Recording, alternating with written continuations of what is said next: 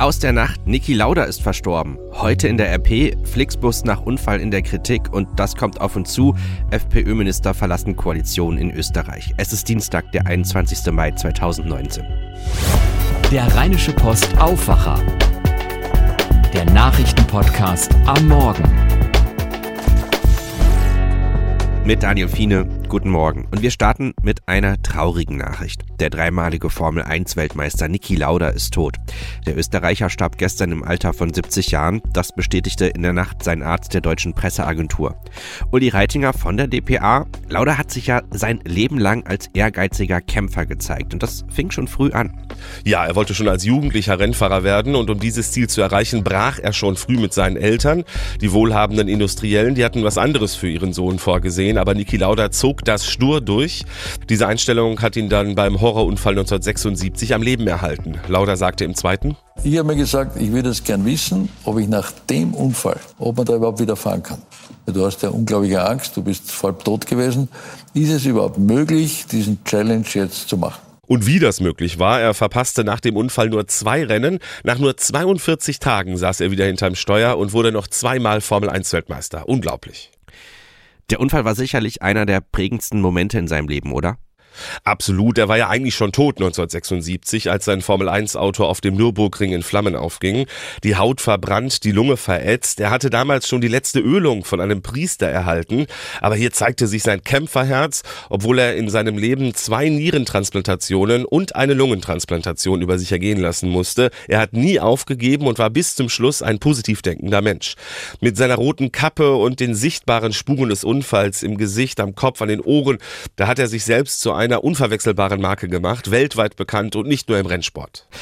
Ja, Lauda startete nach seiner Fahrerkarriere ja eine zweite Laufbahn als erfolgreicher Unternehmer. Ja, als Luftfahrtunternehmer. Im Namen von Niki möchten wir Sie auf diesem Airbus A319 recht herzlich willkommen heißen. Kapitän auf dem heutigen Flug ist Niki Lauda. Er gründete Lauda Air, Niki und Lauda Motion. 1991 stürzte einer seiner Maschinen in Thailand ab. 223 Menschen starben damals. Lauda sagte immer, das war die schwierigste Zeit seines Lebens, nicht etwa sein eigener schwerer Unfall. Und auch das sagt ja viel über Lauda aus. Nach außen hin ist er vielleicht oft ein bisschen knorrig oder kantig gewesen. Er hatte aber ein großes Herz. Neben seiner Unternehmertätigkeit blieb Lauda der Formel 1 aber ja auch immer weiter treu. Glaubst du, er wäre irgendwann mal in Rente gegangen? Nein, das glaube ich nicht. Er brauchte diesen Rennsound, diesen Geruch an der Strecke. Er hat ja für mehrere Rennställe gearbeitet nach seiner Fahrerkarriere und lange auch als Experte für RTL. Da war er berüchtigt für seine klaren, oft auch gnadenlosen oder schnoddrigen Statements. Dabei ist er manchmal auch übers Ziel hinausgeschossen. Und dann wird der Kampf sein, Sebastian gegen den Polacken.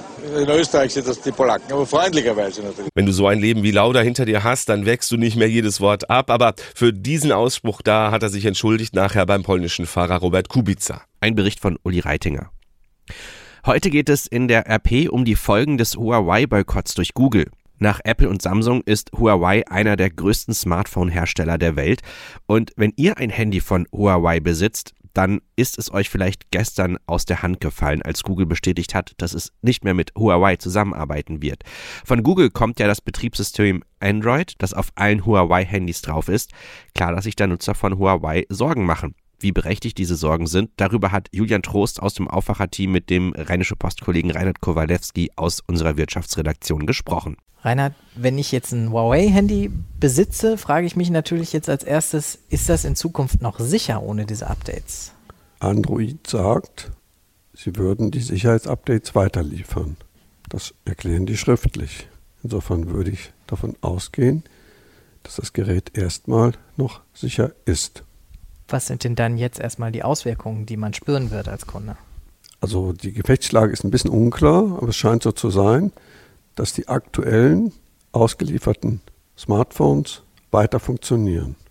Auch dass die ihre Apps weiter nutzen können, dass sie auch weiter den Google App Store nutzen können. Damit ändert sich erstmal kurzfristig nichts. Aber im Herbst soll ein neues, besseres Betriebssystem kommen. Das wird Huawei nicht nutzen dürfen. Also sind die Geräte ab dem Moment direkt schlechter als die von Samsung oder einige andere Hersteller. Und wenn ich dann jetzt mal mittelfristig gucke, wie wahrscheinlich ist es, dass Google diese Entscheidung wieder zurücknimmt? Google stellt klar, dass das keine eigene Entscheidung ist, sondern eine Entscheidung der US-Regierung, also Donald Trump. Also Google ist ja für freie Märkte und gegen Handelskriege. Man kann sich sicher sein, dass die davon überhaupt nichts halten. Das ist ja auch ein Schuss ins Knie für Google. Denn Huawei hat jetzt keine Alternative, als ein eigenes Betriebssystem aufzubauen. Jetzt ist die Frage, was sagt Donald Trump? Ist das jetzt nur ein kurzes, eine kurze Drohung oder zieht er das durch? Ja, also ich kann in das Herz oder in den Kopf von Herrn Trump schwer reinschauen. Wir wissen alle, er ist extrem impulsiv. Wir wissen auch aus seinen früheren Büchern, dass er jemand ist, der immer die maximale Drohkulisse haben will. Er hat ja auch der deutschen Autoindustrie schon angedroht, dass man sie als Sicherheitsrisiko für die USA einstufen könne.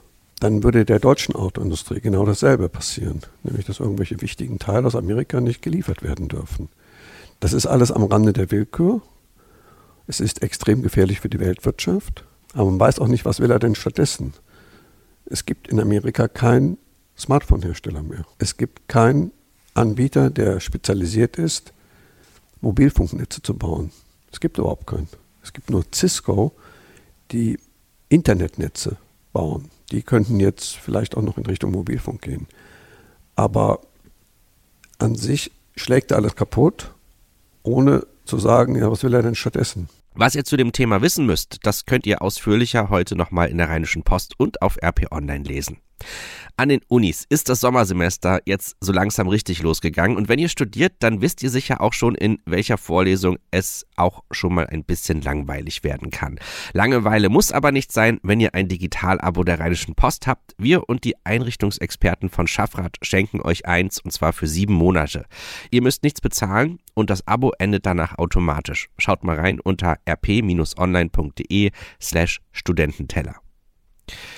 Ein Toter, viele Verletzte. Das ist die Bilanz des schweren Busunglücks mit einem Flixbus am Sonntag bei Leipzig. Die Autobahnpolizei vermutete schon kurz danach, dass der Unfall durch Sekundenschlaf des Fahrers verursacht wurde. Eigentlich gibt es Regeln für Ruhezeiten der Fahrer, damit das nicht passiert. Und es gibt auch allerhand Technik, die so etwas auch vermeiden soll. Wie es bei Flixbus mit beidem aussieht, das hat unsere RP-Kollegin Aleph Dogan recherchiert und darüber mit Julian Trost aus dem Aufwacher-Team gesprochen. Aleph, mein Auto das sagt mir, wenn ich müde werde, wenn es das erkennt und sagt, fahr mal rechts ran, mach mal eine Pause. Gibt solche Systeme nicht auch in Bussen?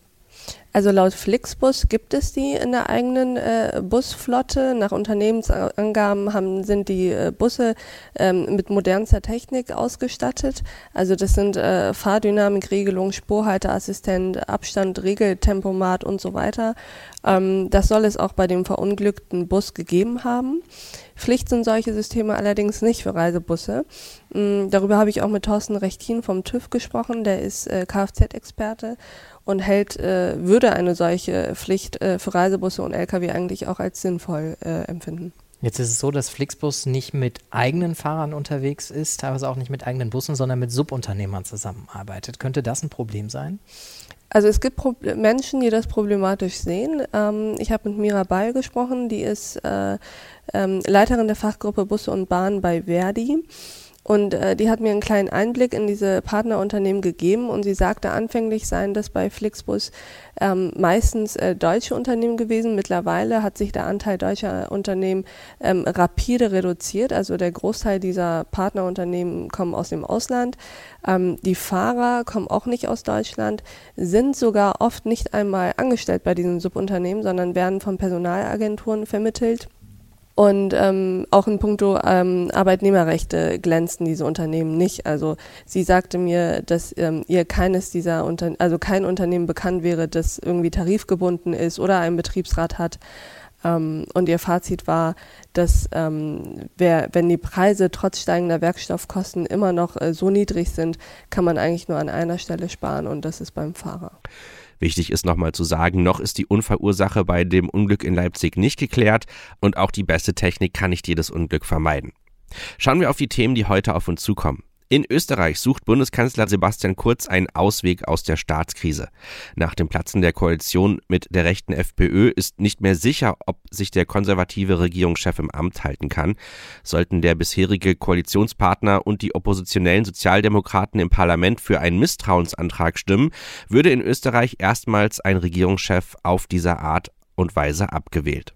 Der Aufsichtsrat von ThyssenKrupp berät heute über das neue Konzept von Vorstandschef Guido Kerkhoff für einen radikalen Konzernumbau. Kerkhoff hatte vor knapp zwei Wochen überraschend seine ursprünglichen Pläne aufgegeben, das Traditionsunternehmen in zwei eigenständige börsennotierte Unternehmen für Werkstoffe und Industriegüter aufzuspalten. Stattdessen will er den Konzern jetzt als Ganzes erhalten, aber flexibler machen. Um Einwegbecher für Kaffee zu mitnehmen und Mehrwegalternativen geht es ab 11.30 Uhr im Bundesumweltministerium in Berlin. Ministerin Svenja Schulze von der SPD nimmt eine Studie des Umweltbundesamtes zu den Auswirkungen der Einwegbecher auf die Umwelt in Empfang und will sich zum EU-Verbot von bestimmten Einwegplastikgegenständen äußern. Nach den Gewittern und heftigen Schauern durch Tiefachsel am Montag ist auch heute in weiten Teilen Deutschlands mit Unwetter zu rechnen. Der deutsche Wetterdienst erwartet weitere teils schwere Gewitter und gab für Teile des Landes eine Unwetterwarnung heraus. Insbesondere im Grenzgebiet von Nordrhein-Westfalen und Niedersachsen, in Hessen, Teilen Thürings, Baden-Württemberg und Bayern droht Starkregen. Schauen wir auch mal konkret auf das Wetter hier im Rheinland und wir starten in den Tag mit Regen und später ist es dann trocken, nur zwischendrin gibt es immer mal wieder leichten Regen oder Sprühregen. Dazu gibt es viel Wind. Mehr als 15 Grad erwarten wir heute nicht. Also insgesamt ist das ein sehr ungemütlicher Dienstag. Morgen, da wird es schon freundlicher, Sonne bei 20 Grad. Das war der Rheinische Postaufwacher von heute. Mein Name ist Daniel Fiene. Habt einen guten Dienstag. Mehr bei uns im Netz www.rp-online.de